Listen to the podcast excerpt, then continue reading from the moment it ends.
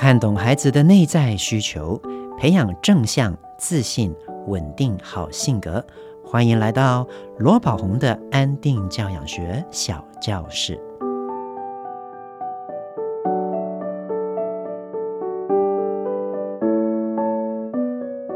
亲爱的朋友，你好，我是罗宝红，欢迎你来到罗宝红的安定教养学小教室。新年才刚过啊！很快又要到农历年了，大家忙着赶工作进度，或是采买年货、大扫除。过年总是特别的忙的，那一忙起来呢，也很容易就会跟家人发生一些摩擦。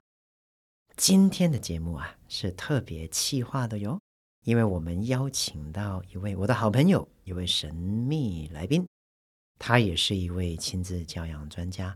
而且在我刚踏入这一行的时候，我就认识他了。一直以来，我们都保持着很好的连结。他就是我的好朋友，亲子教育专家讲师魏伟志泽爸。宝红好，宝红好，各位宝红安定教养学小教室的听友们，你们好，我是泽爸。对，泽爸也是亲子天下 Podcast 另外一个节目《哎、爸妈烦什么》的主持人。对，欢迎大家也可以一起收听哦。宝红也有跟我在我的节目里面 fit 哈，对 对对，刚刚才录完，可以转台，你的是礼拜几？我的礼拜五，礼拜五？啊，我的是礼拜礼拜四，礼拜四，对，所以礼拜四、礼拜五，敬请锁定亲子天下 Podcast，没错，连两天一定很有收获，对，一定会非常有收获的。那今天我们呢，就邀请泽爸一起来聊聊。哦。最近如果说我们有跟家庭里面的一些成员呢，有一些沟通的问题。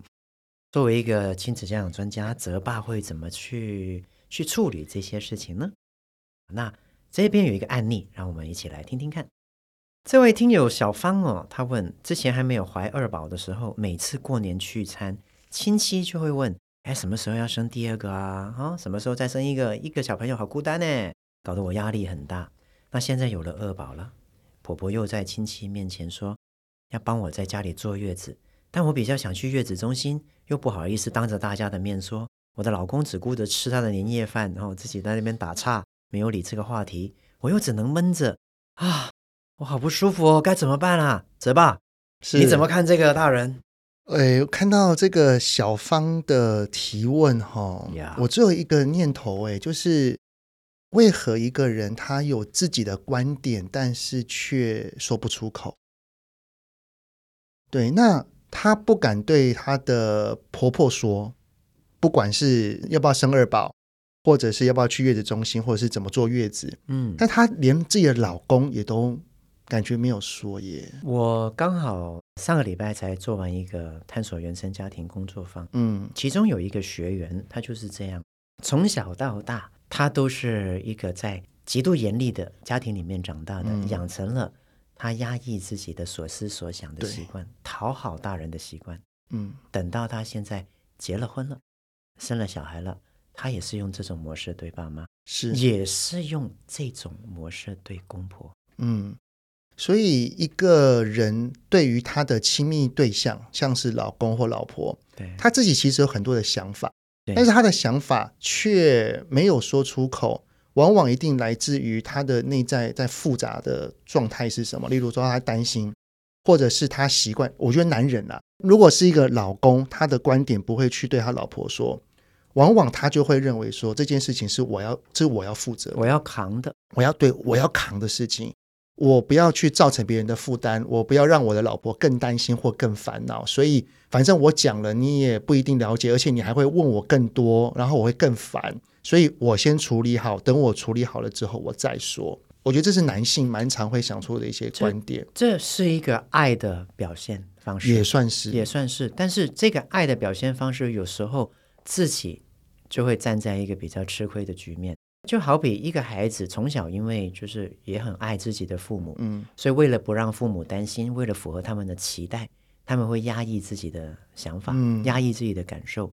那但是这个养成了一个惯性，等到了结婚了，跟老公在一起，当老公有一些不满意，有一些大声，他又会就安静了，就安静了，就不说了。嗯、这个会变成一种无限的压抑。那反而或许或许是因为这样，所以有些大人，比如说像这个例子，小芳，嗯，她是不是可以跟老公说呢？对啊，而且我觉得可以试着跟伴侣说出为什么我的想法我没有告诉你的原因，然后去想一想，我要怎么去把我的需求。好好的告诉他，然后告诉他之后，他是能够听得进去、能够接受的。你知道吗？这样的人，我很有感。怎么说？我以前就是这样的人。你说你对你的老婆吗？我成长过程是这样的啊。我是一个讨好姿态的，不习惯表达感受、想法的。那长大之后，我也无意识的把这样的惯性应用在我跟太太身上，所以我会发现。那你怎么改变呢？我先说，我会猜想到什么事？是吗？当这个大人。已经就是有一些，比如说针对这个第二个孩子，到底要坐月子，呃，去月子中心还是要在家里给阿妈带？我相信他是有想法的。对，当然有。他他他说他想要坐月子中心，但是很可能他会出现两个问题。第一个就是他不想说，嗯，因为他会怕说出来了之后，只要老公讲几句。他就会觉得自己的想法被否决，特别是如果这位妈妈她又没有收入的话，对，然后去月子中心的钱如果是老公那边出的话，她更是很难开口。哎，对。那第二个就是，当她讲出这件事，就算他们是有这个经济状况的，嗯，如果老公给她一些她自己的想法，老公有不同的意见，她也会在心里面觉得。反正我的话就是没有人想听啊，嗯，然后就会闷着就好了，那就算了，嗯，然后自己就不断的生气、难过、委屈、委屈。啊，呃，这是这样的姿态的人常常都会有的事情。有时候或许不是他不想说出来，而是他有另外一个想法，就是就算我说出来，别人都不在意，所以，所以这个会是一个。比较不好的循环，那怎么去突破这个？因为我也分享一下我自己的的例子啊。其实我以前面对我老婆啊，对我其实我跟宝红你有点雷同，但是我不是讨好型的，我是属于打岔型的。嗯，对，就是当有任何的纷争哈，任何怎样，我都是先安静，安静之后就不说了。常常我老婆就很生气，很生气哦，因为还没讲完嘛。对对对，她她想要跟我把这件事情谈清楚。了解，但是我感觉你你的情绪好大，或者是你感觉你又在指责我，哦，就算了哦，不要讲，我不要，我不喜欢起纷争，我不想，我不要吵架，然后导致呢，就是我们睡在一起，然后他那边讲他的，然后我就说没关系，我明天再讲，然后我就要去睡觉了，然后我老婆她看到我秒睡的那一种，就是，然后我先不讲了，我们等一下再明天再谈了，我明天还要上班，然后就把那个棉棉被一盖，然后就。然后就开始打呼了，我老婆在后面旁边气得半死啊！那怎么办？我老婆她有一次说哈，她有一天有一次真的又发生这种状况，她就听我那边打呼啊，她就捶我，她就捶我，打我，然后我就哦，是哦，你打我，你有打我，然后她还就她就说，我就嗯嗯嗯，那么嗯，继续睡，然后我老婆就继续睡。然后隔天早上，他一样气得不行，还在气，然后反而我没事了，嗯，然后我我的心情已经变好，然后就老婆怎么了，了了了，我也是后来去学习这一段之后，我才明白，有些事情并不是假装不理会，然后就没有了。所以，对，我觉得这一段真的叫练习的。我后来我就好好的跟我的老婆练习，假设我真的我不想要跟我老婆吵架。然后我也觉得他很有情绪，然后我现在会学会，就是说先去回应他的情绪。是的，可能我也不想要说什么，我还我觉得那个打岔的惯性还是会在我的内心当中。是的，是的。于是这个时候我就跟我老婆说：“老婆啊，可能这件事情我们的观点不同，然后我也知道你对于我没有理解你的意思，然后你感觉很不开心。那我现在我也不知道我要说什么，可不可以让我先想一想？对，然后等我想清楚了。”对，不会太久了，不会像之前一样，就是又睡着了。放心，我会去想一想，然后等我想清楚了，心情比较稳定之后，我再来跟你好好说，好不好，老婆？大概就是先这样，应该这样的回应，你太太是能够接受的。可以，她可以。对，后来我觉得也很妙，就是因为我这样跟她回应嘛，我的老婆她慢慢的之后，她也会跟我回应。就是，例如说，今天是他生气，对，然后他觉得很烦，或者他讲讲出来的话是有一点指责的，对，他也会意识到，然后自己刚刚好像情绪很多，没错，他也会跟我说，是，我现在太生气了，我们等一下再说好不好？很棒啊！我觉得这是夫妻之间，我跟我老婆长期下来的练习跟磨合，然后共同进步的痕迹。这个我还我觉得还蛮感动的。我我在你们的互动里面看到的是，你们两个人都愿意表达，嗯，而且对于自己的表达是有安全感。哎，这个很重要，跟对方是有一个信任感的。我相信我的话，你会愿意听。我相信你会可以，你可以等我。我觉得这一段哈，在我老婆身上更是突破性的发展。Yeah. 因为我老婆她从小到大，她的生长环境，老实说啦，是比较有压抑型的。嗯哼嗯，也就是，Yeah. 通常都是爸爸妈妈那边说了算。了解。对，所以我老婆她能够好好的跟我表达她内心的观点跟想法，我真的曾经称赞过我老婆，哎。我就说，哎、欸，老婆，Yeah. 你平常不管是对我还是对其他人，这些的话，你可能都是闷着不说，或者是你坐在抱怨而已。例如说，他对别的事情有意见，然后他没有去讲，他是回到家跟我抱怨而已。后来就是进步很多，他愿意去跟对方去表达他的想法，然后我听到了，我都会说，哎、老婆，你平常面对这类的事情都是吞下去，哎。Yeah. 但是你刚刚鼓起勇气的去稍微跟对方说一下你的意思，虽然没有到很完整，对，但是我已经觉得你已经进步好多了。哎，老婆你怎么那么棒？这很棒啊！我就看到了我老婆的进步。哎，在家庭里面，如果能够有一个人，嗯，他愿意往内在去观看、去探索、去修正自己，让自己变得更能够跟自己沟通，嗯，表达自己所思所想。也鼓励身边的人，我觉得这会是一个很正向的一个家庭氛围。那回到小芳的这个问题，就是她自己不舒服，嗯，她有自己的想法，她没有办法跟婆婆说，她又好像没有办法跟先生说，好像。那她跟自己的关系其实也有一点问题，因为在内心里仿佛有一个我的所思所想是不值得被人听见的、嗯、的一个误区。啊、要怎么改？我常常都说的，透过静心的练习，我们练习去觉察自己，去贴近自己，去关爱自己，让自己跟自己的关系变得越来越好。那我们跟自己的关系好了，我们能够提供给自己内心的那份关爱以及自我价值感，自己能够做到，我们慢慢才能够把自己的能量提升。用在跟人与人之间的沟通上，嗯，对，所以我我看到的这个，会想到以前我是怎么样，从一个只要遇到一些事情，我都会觉得我不想说，然后也不知道自己为什么，然后就不说不说不说，最后就生气爆掉。对，我都是这样的，我以前也是这样，就是一直累，一直压，一直压，一直压，好像我是一个 EQ 很好的人。对，但是总是到了某一个情境底下，超级大爆炸。好像我们是很爱对方的，但是到最后突然间就会用一个远比我们所想象能做到的方式来去伤害对方。嗯，都是因为我们无意识的去压抑着自己的情绪，没有去表达自己的想法所致。那我后来当然也是透过静心，我去清理了内心很多。造成我这样的个性的一些障碍之后才恢复的，所以跟小芳说，我想我们我跟泽巴都很了解你目前的状况，那会希望你可以透过安定教养学，能够学习怎么样的去关爱自己、照顾自己喽。不知道泽巴还有没有在这方面有任何的补充？我觉得宝红讲这一段真的很重要，我们希望对方能够听得进去我的话，我们的内在要先有能量。Yeah. 就是我们要先相信自己，我所说的观点是有意义的，是有价值的。先不管别人接不接受，先不管。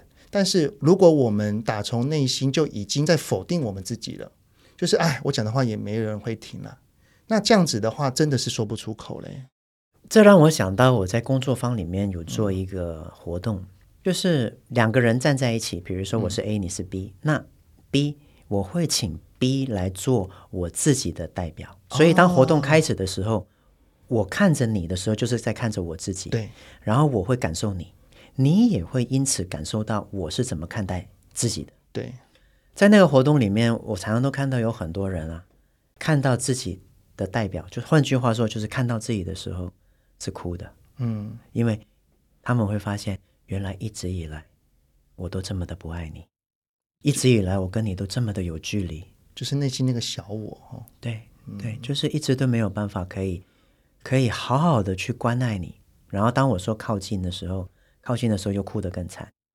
所以要让我们跟自己内心的距离靠近了，我们能够跟自己的关系更好啊，我们才能够创造。在亲密关系、在亲子关系，甚至在人际关系里面，更好的连接跟互动，更好的连接互动，要从自己开始。嗯、另外还有一个问题哦，第二个状况，一个听友 Hans 问我跟太太过年呐、啊，特别容易吵架。我是一个男的哦，谢谢你，宝宝。因为我们都想用年假跟自己的家人团聚，事先沟通或计划好，好像吼、哦、会越弄越复杂。总之呢，过年可以吵的地方可多了。小到要包给双方长辈的红包要多少，就有的吵了。Hans 说：“因为太太是长姐啊，兄弟姐妹私下难免会探听或比较红包，那比较这个行情，总是认为老公如果包太少啊，有失面子。因此，我们两个人就曾经因为红包的金额发生争执。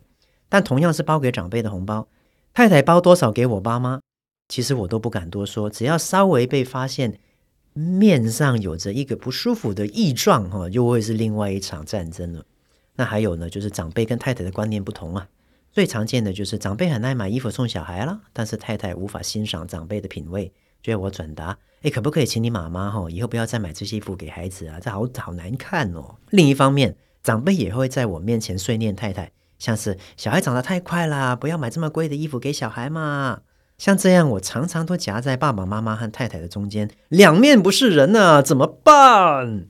感觉是两个问题哈、哦。嘿，第一个看起来夫妻沟通不是因为过年才会有意见不合的，嗯哼，嗯哼，应该在平时在沟通上面就蛮多状况的。过年会有问题，是因为本身沟通就有问题，加上过年的事情特别多，所以沟通特别不好。真的，对啊，其实诶夫妻沟通真的是一件需要练习跟磨合的事哈、哦。夫妻之间的沟通啊。真的要变得和谐，嗯，自己的内在要很安顿，要做很多功课才会做到。嗯，大部分的家长都会问我：“哎，我跟我老公这样这样这样怎么办？”如果方法提供方法就能够解决，夫妻不会离婚。对，这天下没有离婚的夫妻。但是，就是因为他跟自己的内在是有直接关系的，所以透过能够找到这个正确的方向方法前进，我们才能够最终改善夫妻之间的问题。而且感觉上听起来，这个提问的老公应该是老公啦，他跟老婆之间的那种所谓的氛围应该很微妙，因为他这边一句话我一看了就觉得他跟老婆相处的关系不知道怎么样哈，因为他说。只要稍微面露异状，对，就会一场战争。对，好像就是早宝你刚刚讲的，我们的内在是不稳定的。然后他的一个表情，然后我就我就爆了。对，对，这一定也是累积而来的。就是那个表情对他而言，他想到的是什么？觉得你又在嫌弃我了吗？你又是在指责我了吗？你又是在觉得我做的不够好，是不是？好像先生跟太太内心里面都。都蛮紧张的，嗯嗯嗯，就两个人的关系就很像是一个橡皮筋一样，非常的紧绷呀，嗯，然后一丁点的小事就很有可能会触动到这个紧绷的神经。你有你的坚持，我有我的坚持，没关系。但是如果我们内心是安稳的，彼此是尊重的，嗯，我们可以好好沟通。是，怕就是怕我们是不平等的，嗯，怕就是怕当你跟我沟通的时候，我觉得你不尊重我。嗯，那这个就有问题了。那回过头来，我想第一个探讨的就是，为什么你提出反对票的时候，我会觉得你不尊重我？到底是你的问题，是你不尊重我，还是我的问题？我觉得我不被你尊重。对，一般来讲，我常常都会说，哈，事件本身是中立的，你提出你的意见是没有问题的。就像老婆提出老婆的意见是没问题的。我会觉得，在你提出反对票的时候，我感到受伤、不被重视，那是我自己的冰山。对，也因为我的冰山，所以让我没有办法可以很坦然正向的去再表达我的意愿。很可能到最后，因为我不舒服，我不想吵架，最后我就妥协。好吧，那听你的好了。但是我妥协的当下，我是委屈，我有委屈的、啊，呃，我生气受伤了。然后长期十件事情都是我在妥协，那为什么你不听听我的意思呢？就会产生这方面的纷争哦。你哪有常常在妥协？都嘛，我常常在妥协，然后就开始说某某某那一次，对，是不是听你的？翻旧账了，对，就翻旧账了。对啊，老实讲，今天。能够跟宝红讲到这些东西哈，哎，我开始回想起好多我跟我老婆，像以前在用钱方面啊，哎，我跟我老婆的观点完全不同哎。So ga，对啊，像我也会认为说，因为我老婆是全职妈妈啦，yeah yeah yeah，所以我就会认为说，这是我的钱啊，我赚的钱，那当然也是要给家用，也是要让老婆能够去使用。但是如果这是我赚的钱，我可不可以知道说你花了什么？然后，因为我的目的并不是要管你，我的目的是想要去面对我们家里面的消费或者是花费，能够稍微有一点呃所谓的控管也好，或者是知道也好，就这样子。你觉得该花的就花，你觉得需要使用就去使用。是，但是我老婆就会觉得说，你的钱我就好像要跟你乞讨一样。就这种感觉，你知道吗？是的，对。然后我没那个意思，我只是讲说啊、呃，因为我们这个家每个月赚的钱就是这样。可是你让我有这种感觉，对，就是我说我啊，但我没那个意思哎。那我们会相信我们的主观诠释。对对对，所以光是这一点哈，我觉得很多小事情，我跟我老婆就花了非常多的时间在做沟通。但是我觉得夫妻沟通要有一个前提呀。Yeah. 两个人有意愿跟对方沟通，两个人都知道彼此相爱。嗯，我愿意尊重你。嗯，我不是想要伤害你的。对，那这一个就关系到平常的关系如何了。嗯，如果夫妻两个之间每一次相处都是在针对孩子的事情，或者是长辈的事情、家里的事情在做讨论。平时老公在公司跟朋友之间的互动，会不会跟老婆分享？老婆她自己跟她的闺蜜跟她生活的日常，会不会跟老公分享？我们对于这个人有没有好奇？我们对于他今天所做的事情，我们想不想知道？如果已经完全断掉了，通常一定是各持己见了。所以，其实我觉得要能够在夫妻沟通上面得到一个很棒的互动。不讲一定要有结论，但是要有很棒的讨论的模式，而是从平时的两个人的交流当中，都能够对对方很好奇，都能够对对方有兴趣。然后我任何的事情，如果我真的要找一个人说，我的伴侣就是我最优先的窗口。谢谢你，泽爸。嗯，你刚刚说的事情真的很有启发性，让我想到一个比喻。一个男的，一个女的，两情相悦，走在一条路上。这条路上一直到结婚生子，就像一条直线。对，一开始是非常的美好的，是因为彼此相爱着，彼此信任着，就觉得对方是自己这一辈子的依附了、依靠了。然而，继续走在这条路上，结了婚了，生了小孩了，日子久了，开始出现一些摩擦。这些摩擦就好像在这条平坦的路上。开始多放了一个又一个的大小不同的石头，石头有些小的，有些多的，有些是根本没有办法去移动的。嗯，久了之后，也因为路上有越来越多的石头了，变成彼此没有办法在一起走了，更难走下去，更难走下去了。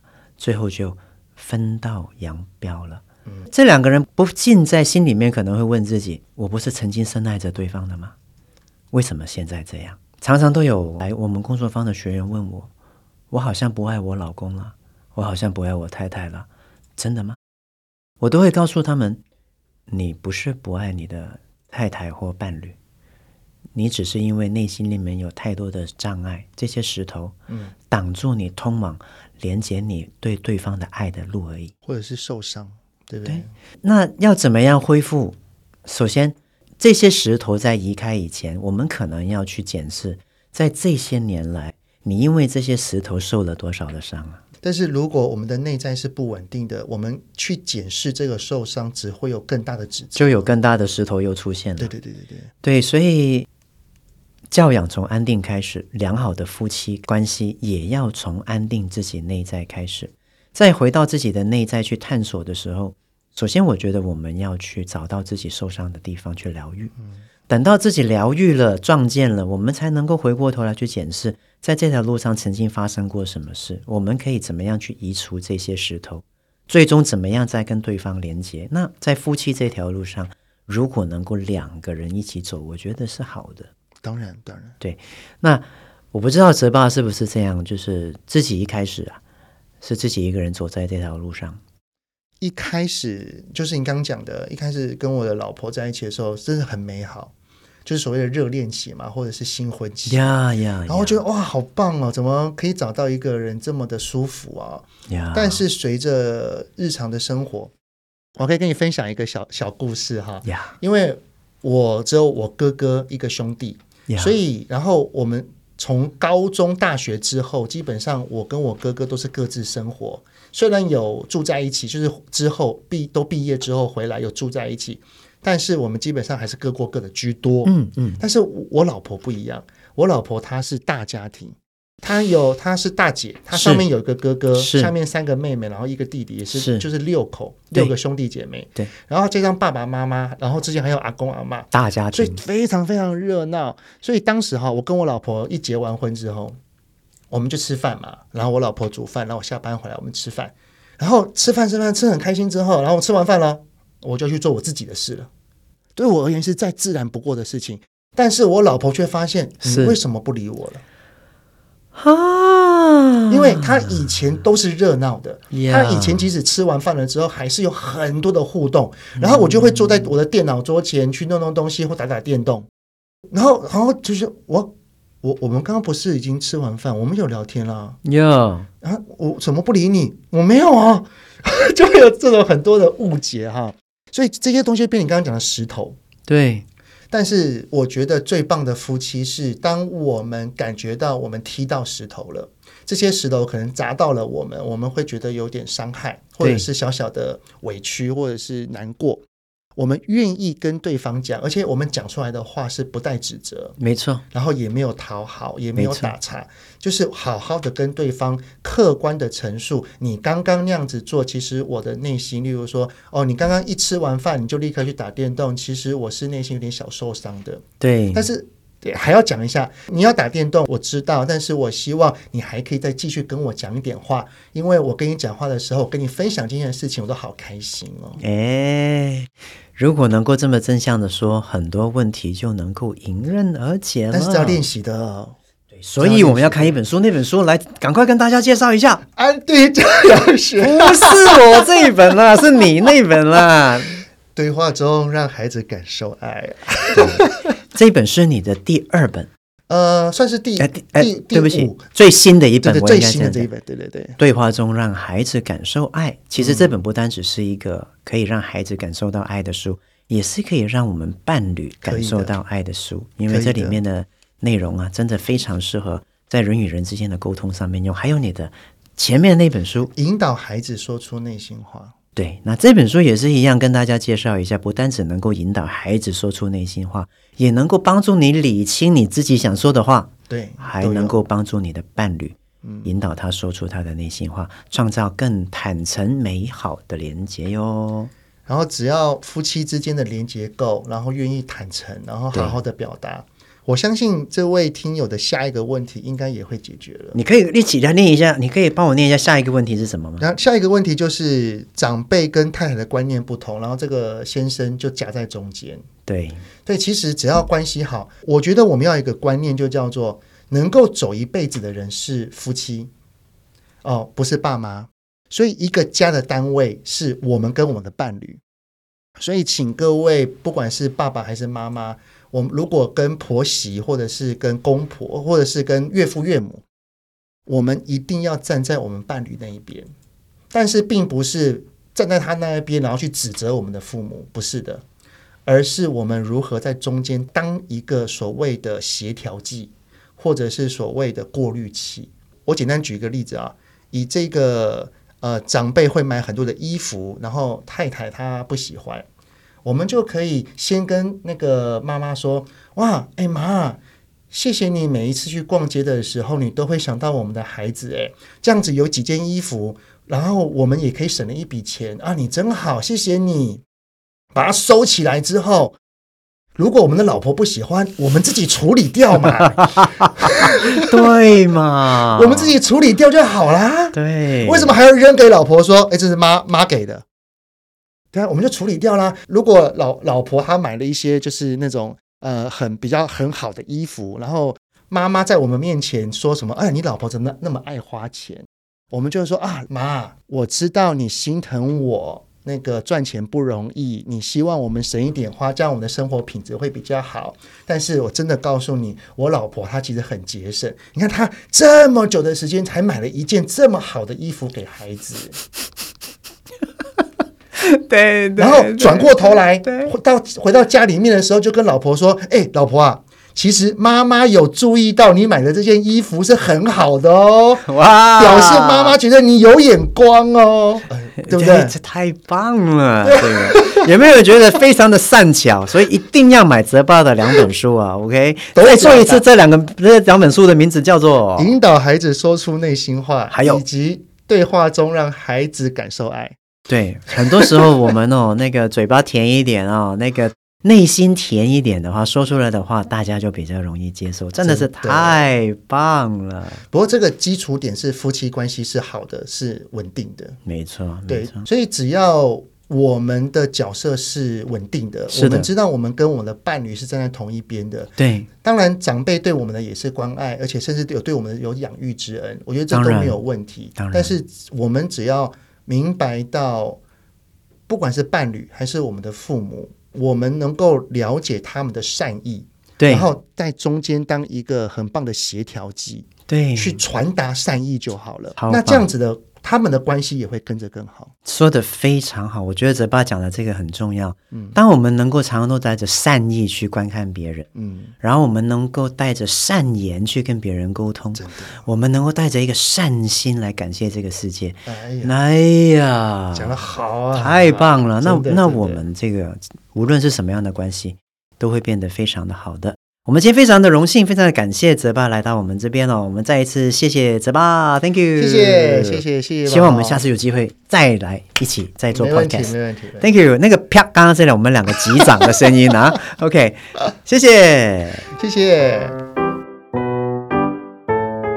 一句英语小单元啊，今天让我们来一起说说农历新年相关的英文要怎么说。来年是龙年嘛，对不对？那龙年的英文呢？啊，我们先一个一个分开说哈。龙的英文叫做 dragon，dragon，它是两个音节的 dragon。那年的英文叫做 ear，ear，它跟耳朵是一样的发音的哦，ear。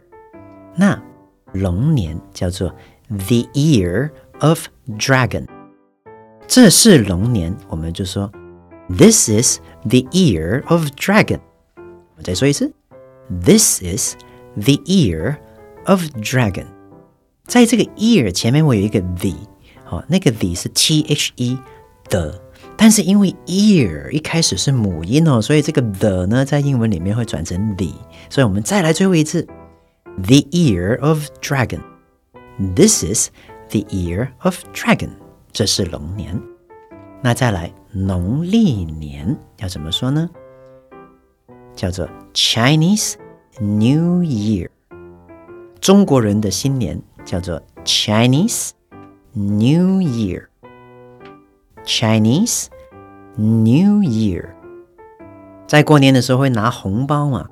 那以前呢，我在香港的时候哈，红包的英文叫做来来西。来西，来来死的感觉，为什么呢？因为香港的红包哈，俗称利是，利是就是那个有利的利，然后是就是呃那个是不是的是利是，所以英文翻译叫来西，这在台湾听起来就不是很好听，所以在台湾呢，我们习惯把它叫做红包的英文 red envelope。